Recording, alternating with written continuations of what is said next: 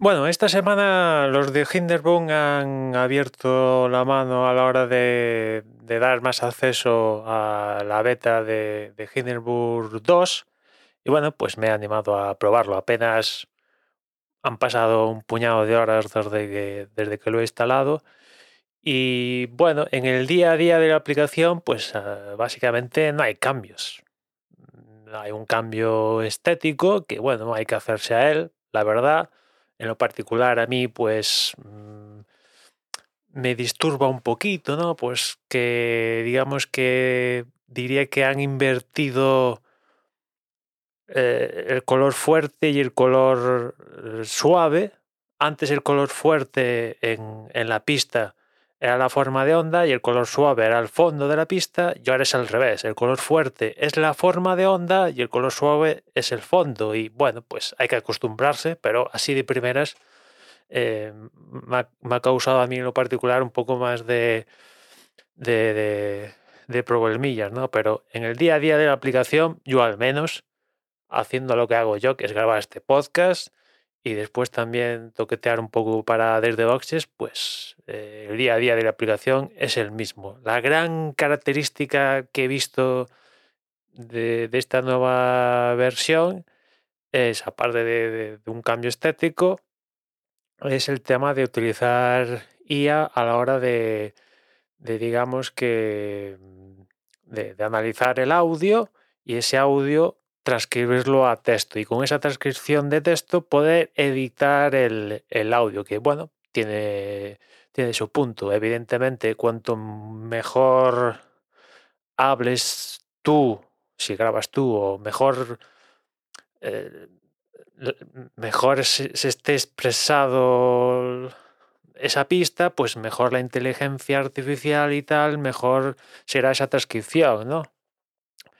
Y bueno, tiene su punto poder editar no de una forma abstracta, sino editar el texto como si fueras estuvieras editando un Word, pues lo mismo, solo que al final ese Word no, no, es un, no lo vas a transformar en un PDF o lo vas a imprimir. Al final lo, lo, que vas a tener es un MP3, ¿no? Tiene su punto. A mí en lo particular, pues bueno, teniendo en cuenta que yo tampoco es que me exprese mmm, del copón, pues me hace gracia probarlo y tal, pero bueno, no sé hasta qué punto me puede llegar a servir a mí en, en lo particular. Después, cuestiones técnicas, ya esta, esta nueva versión ya no es ya no es únicamente Intel, con lo cual ya no necesita Rosetta en los Apple Silicon, con lo cual ya es nativa de, de, estos procesadores de Apple y, ahí pues hay una mejora. En, un principio yo pensé que no había tanta mejora porque, bueno, exporté un, intro que apenas son 10 minutos y en 10 minutos pues no se apreciaba diferencia, pero ya después exporté un, desde boxes que se aproxima a las dos horas y ya os puedo decir que ya hay un, una mejora una mejora de, de, la exportación. Digamos que, digamos que la versión anterior mmm, estaba exportando en 2 minutos 29, 30, casi 2 minutos y medio.